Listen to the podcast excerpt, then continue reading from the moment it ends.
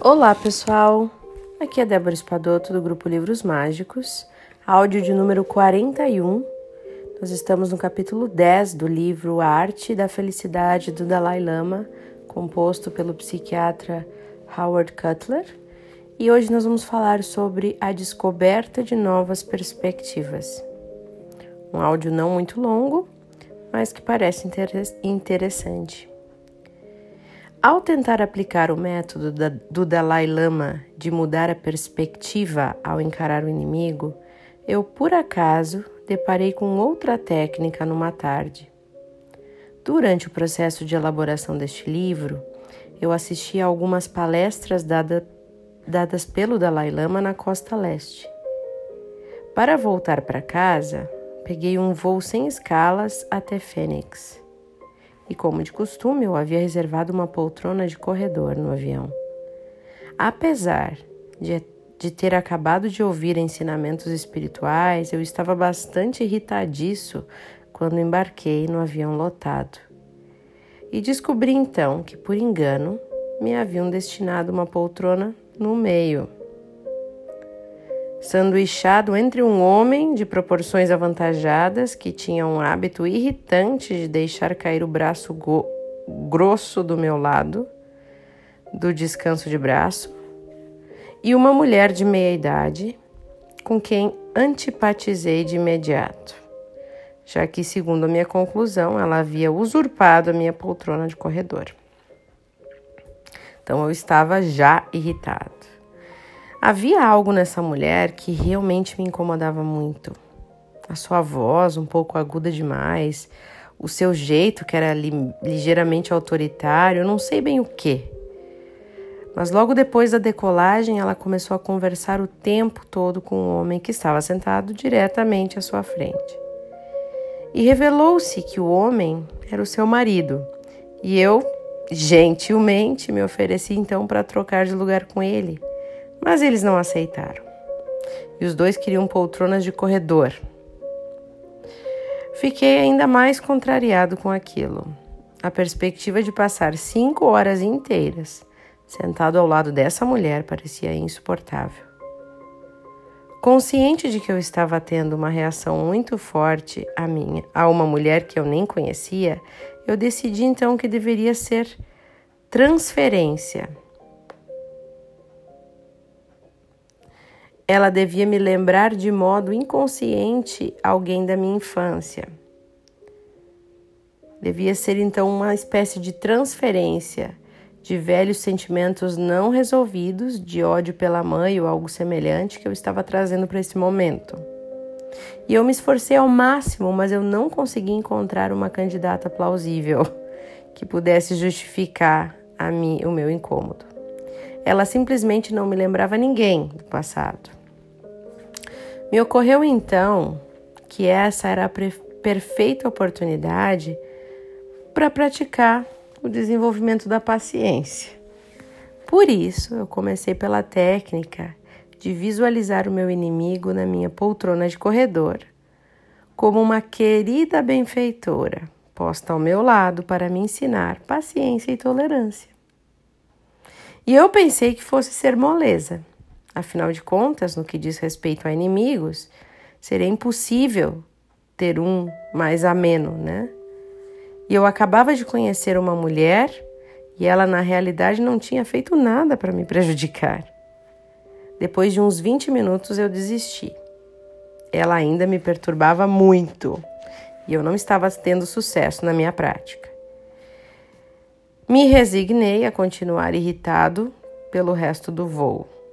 Aguentei aquilo. Emburrado, lancei um olhar ferino para uma das suas mãos que furtivamente começava a invadir também o meu descanso de braço do outro lado. Eu odiava tudo naquela mulher. Estava olhando distraído para a unha do seu polegar quando me ocorreu uma pergunta. Eu odiava aquela unha também? No fundo, não. Era apenas uma unha normal, sem nada de extraordinário e em seguida olhei de relance para o seu olho e me perguntei se eu realmente olhava aquele, odiava aquele olho. E eu odiava sim. Claro que sem nenhum motivo razoável. né? A única forma, a única coisa era o puro ódio. Aproximei mais meu foco. Será que eu odeio aquela pupila? Não. Odeio aquela córnea, aquela íris ou aquela esclerótica desta mulher? Também não. Então, será que eu realmente odeio tanto aquele olho? E eu tive que admitir que não odiava aquele olho dela. E eu senti que estava avançando, progredindo. Passei então por uma articulação dela nos dedos, um dedo, um maxilar, um cotovelo, e assim foi aumentando. E com certa surpresa eu descobri que havia partes dessa mulher que eu não detestava tanto assim. E a concentração do foco em detalhes, em itens específicos, em vez da generalização excessiva, me permitiu uma mudança interna, um abrandamento. E essa mudança de perspectiva rasgou uma brecha no meu preconceito, de largura suficiente para que eu visse essa mulher simplesmente como outro ser humano. Quando estava com esse sentimento, ela de repente se voltou para mim e entabulou uma conversa. Eu não me lembro do que falamos, em sua maior parte era um papo sem importância, mas antes do final do voo, a minha raiva e a minha irritação já estavam dissipadas. E eu admito que ela não passou a ser a minha nova grande amiga, óbvio que não, mas também não era mais a perversa usurpadora da minha poltrona de corredor. Era só um ser humano ali, como eu, que estava passando pela vida da melhor forma possível. Interessante, né, pessoal? Então essa esse é o áudio de hoje que ele traz mais essa técnica nova, né? Essa, essa outra dica de como a gente pode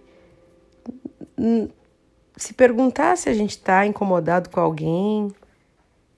E as, essa descrição dele acontece muito, né? Pelo menos assim, no dia a dia a gente vê que às vezes a gente está irritado por nada, né? Se irrita com a pessoa que está parado na tua frente, né? Umas coisas assim. E interessante, né? A gente começar a fragmentar a pessoa para ver se consegue, consegue tirar aquela, aquele sentimento todo. Perceber a pessoa como um outro ser humano que que tá ali vivendo, né? Só vivendo. E, e uma frase que eu sempre me lembro é aquela Ninguém está contra você. As pessoas estão apenas a favor delas mesmas. Então, o mundo não gira em torno de ti que todo mundo quer te prejudicar e te fazer mal. Né? As pessoas não estão aqui nesse mundo vivendo para te irritar. elas estão vivendo a vida delas.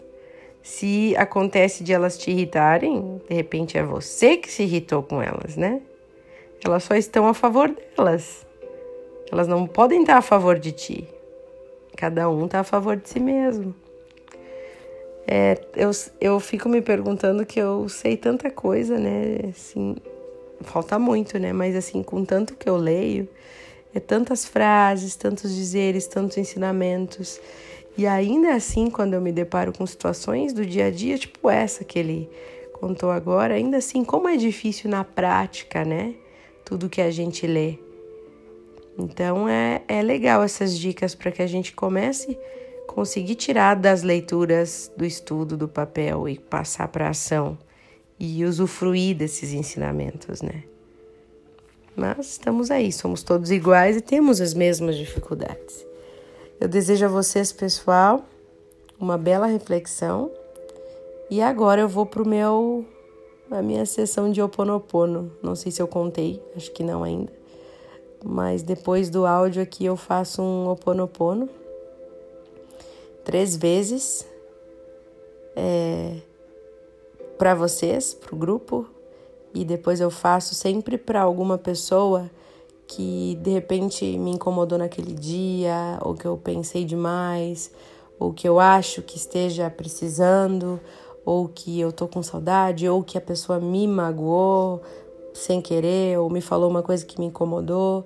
Então eu sempre faço o oponopono para para me acalmar também, me faz um bem muito grande. Então eu já entro no embalo assim do nosso áudio aqui, da leitura, e já me acalmo e faço o oponopono. E vocês estão nessa vibração. Então, um beijo grande e até o próximo áudio.